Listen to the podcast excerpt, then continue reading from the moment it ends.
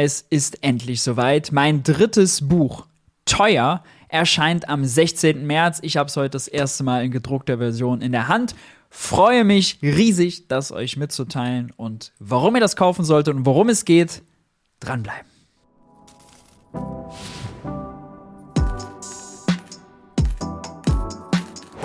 Hi und herzlich willkommen bei Geld für die Welt. Ich bin Maurice und ich bin ganz begeistert aus dem Häuschen, euch das heute mitteilen zu können. Ich habe es heute das erste Mal selbst aus der Post geholt. Mein neues, mein drittes Buch, Teuer, die Wahrheit über Inflation, ihre Profiteure und das Versagen der Politik. Kommt am 16. März. Ihr könnt es jetzt schon überall vorbestellen, wo man Bücher eben vorbestellt. Thalia, Amazon, bei eurem Buchhändler des Vertrauens, whatever. Ihr äh, kennt das ja, ist ganz euch überlassen. Aber warum solltet ihr das kaufen? Worum geht's eigentlich? Schauen wir mal ein bisschen rein. Auf der Seite des Verlags, ich verlinke euch die unten drunter, äh, bei DTV, beim Deutschen Taschenbuchverlag, kann man nämlich schon reinschauen in das Buch äh, und eine kleine Leseprobe sich gönnen. Die ist auch jetzt schon verfügbar. Man sieht das Inhaltsverzeichnis, alle drum, alles drum und dran. Die Beschreibung in liefert Maurice Höfgen eine scharfe Analyse, die zeigt, wie man die aktuelle Nachrichtenlage richtig deutet darum ging es mir, zu, in, dass Leute interpretieren können, wenn in Talkshows wieder einfach gesagt wird, wir dürfen jetzt nicht mehr Schulden machen, um die Inflation anzuheizen, dass sie verstehen, a, der Begriff Inflation ist eigentlich unpassend, ist vielmehr ein Preisschock und b, wir brauchen ganz andere Politik, ganz andere Werkzeuge, um die Inflationsrate, das Fieberthermometer, wenn man so will, mit dem wir das Fieber der Wirtschaft, die Inflation messen, wieder runterbringen. Und Missverständnisse über Inflation aufklärt, heißt es weiter. Ja, auch das war mir ein sehr wichtiges Anliegen, ganz grundsätzlich zu erklären, was ist eigentlich Inflation, was meinen Ökonomen damit, was bewirkt sie, warum will man sie verhindern, wer ist dafür zuständig, die zu verhindern? Und warum kursieren so viele Mythen über Inflation. Spoiler, unter anderem, weil Leute davon profitieren, dass es Mythen über Inflation gibt. Zum Beispiel die ganzen Finanz- und Crash-Propheten. Die kommen generell nicht gut weg in dem Buch. So viel kann ich schon mal vorneweg sagen. So, blicken wir doch mal rein ins Buch. Zack, zack, zack, zack, öffnet sich das. Cover haben wir schon, haben, kennen wir schon, kennen wir ja schon das Original. Haben wir schon gesehen. Gut, weiter geht's. Widmung. Das Buch ist für die Inflationsverlierer. Ist ganz wichtig. Inflation ist ein Verteilungskonflikt. Es gibt Gewinner und Verlierer. Und diesen Konflikt gilt es zu moderieren. Das ist wirklich eine Kernbotschaft des Buches. Inflation heißt nicht, alle werden ärmer. Inflation heißt nicht, Kaufkraft verschwindet in ein schwarzes Loch und ist weg. Das eben nicht. Und eben für diejenigen, die Politik für die Verlierer machen wollen. So, hier haben wir das Inhaltsverzeichnis. Gehen wir mal durch. Gehen wir mal rein. Also, in Einleitung, sie ist wieder da. Oh Schreck. Plötzlich, wir, wir sind gar nicht mehr gewohnt. Wir hatten jahrzehntelang keine Inflation. Wir hatten zu niedrige Inflationsraten. Plötzlich ist sie wieder da. Wie muss man das verstehen? Wo kommt sie her? Warum müssen wir zwischen Preisanstieg und Inflation als Phänomen unterscheiden? Wer sind die Streitschlichter für diesen Konflikt, den ich eben beschrieben habe? Müssen es die Technokraten von der Zentralbank lösen? Können die es überhaupt lösen? Hm. All sowas reiß ich da schon mal an, um dann aber natürlich nachher im Detail drauf einzugehen. Kapitel 1, wenn die Wirtschaft fiebert, uns der Alltag teurer wird. Da geht es um das Phänomen Inflation. Was verstehen wir eigentlich darunter und was verstehen wir nicht darunter? Und was für einen Job haben die Statistiker? Die müssen das Fieber, sage ich mal, der Wirtschaft messen. Das ist aber ziemlich kompliziert. Gehe ich so ein bisschen drauf ein. Wie misst man eigentlich Inflation? Welche Tücken gibt es da? Wann ist die Statistik aussagekräftig, wann nicht? Was hat sie so für tote Winkel? Die muss man ja kennen, um dann die Daten auch interpretieren zu können. Denn nur wenn man die interpretieren kann und lesen kann, kann man nachher Politik daraus ableiten. Und da haben wir so manchmal unsere ein oder andere Schwierigkeit, auch in der Politik. Und dann geht es darum, warum wir bloß keinen Fieberkrampf für die Wirtschaft wollen, bloß keine hohen Inflationsraten und warum die unbeliebt sind. Dann geht es schon an die Analyse, wenn wir wissen, okay, wie messen wir Fieber, wie können wir, äh, ne genau, wie können wir genau sozusagen das Symptom feststellen, dann geht es an die Ursache. Ja? Gasmangel statt Geldschwämme, woher kommt die Inflation?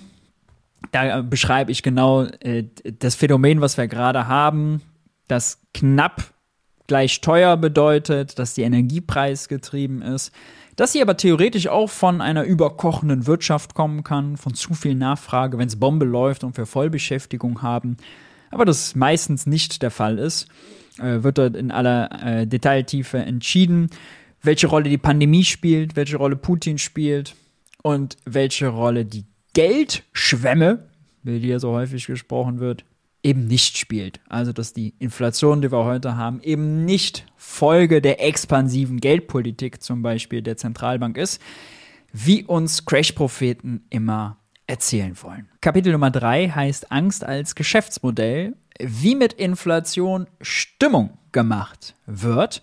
Und da geht es natürlich um den Leim der Crash-Propheten, ähm, welche verschiedenen Crash-Propheten es da gibt, wie sie argumentieren, was an dieser Angst, die immer wieder geschürt ist, dass wir jetzt in eine Hyperinflation laufen können, dran ist, was für historische Beispiele es von Hyperinflation äh, gab, warum unsere Hyperinflation in Deutschland immer noch nicht verstanden wird, warum sie falsch erklärt wird und warum Leute sogar die Hyperinflation und die äh, Machteroberung Hitlers zusammendenken, logisch zusammenfügen, obwohl es in der Mitte noch eine Weltwirtschaftskrise gab, mit einer krassen Deflationskrise.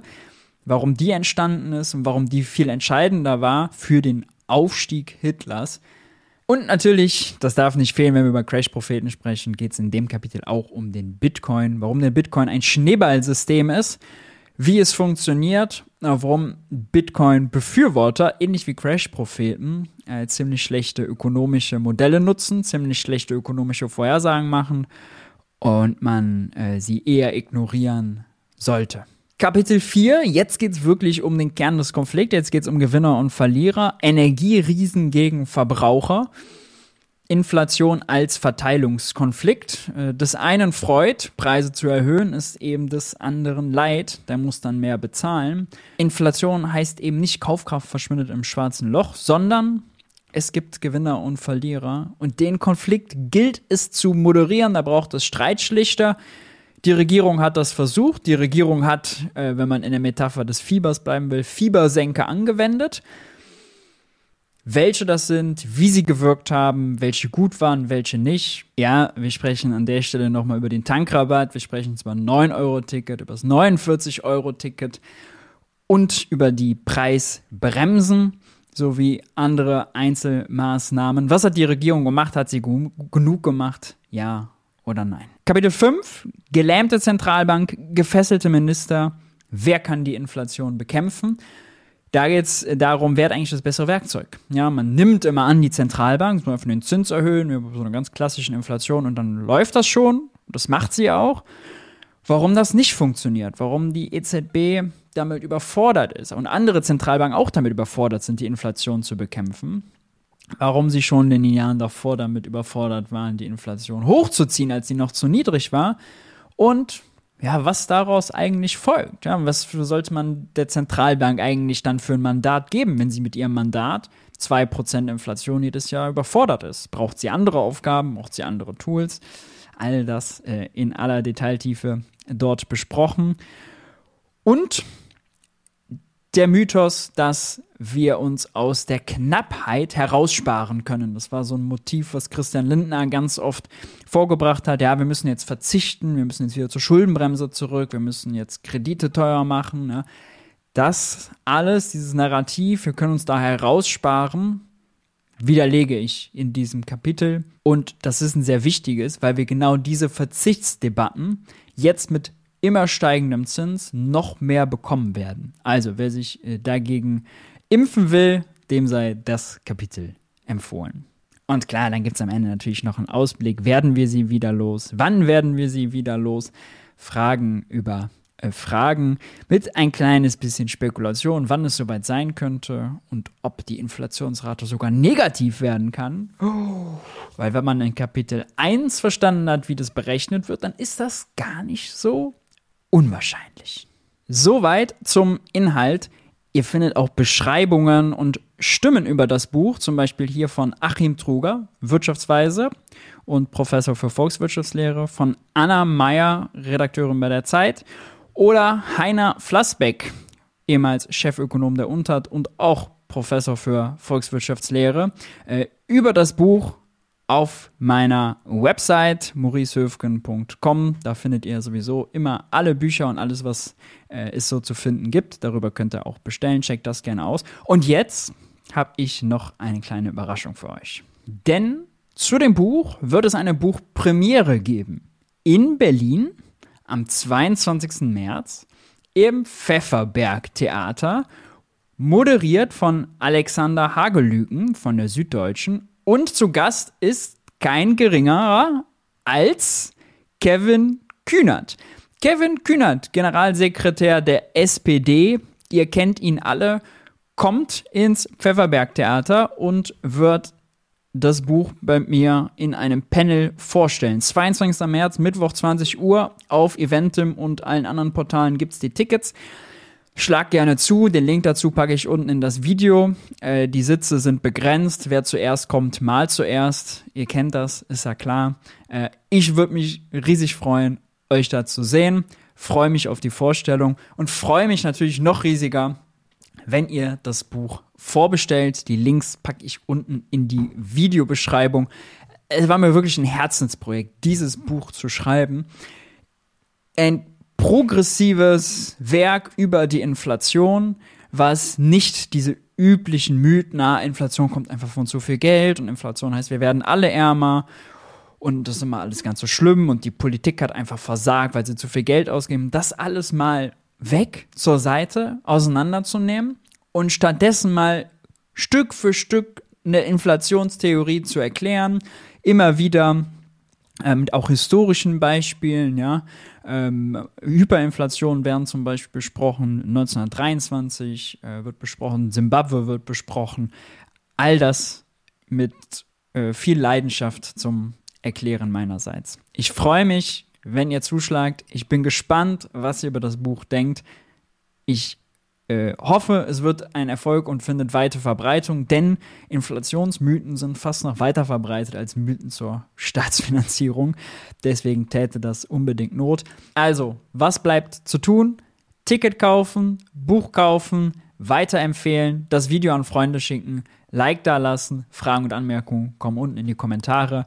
Ich freue mich, wenn wir uns in Berlin sehen. Wenn nicht, freue ich mich auf eure Feedbacks zum Buch. Schauen wir mal. Alles Gute, bis dahin, ich bin raus. Ciao, ciao.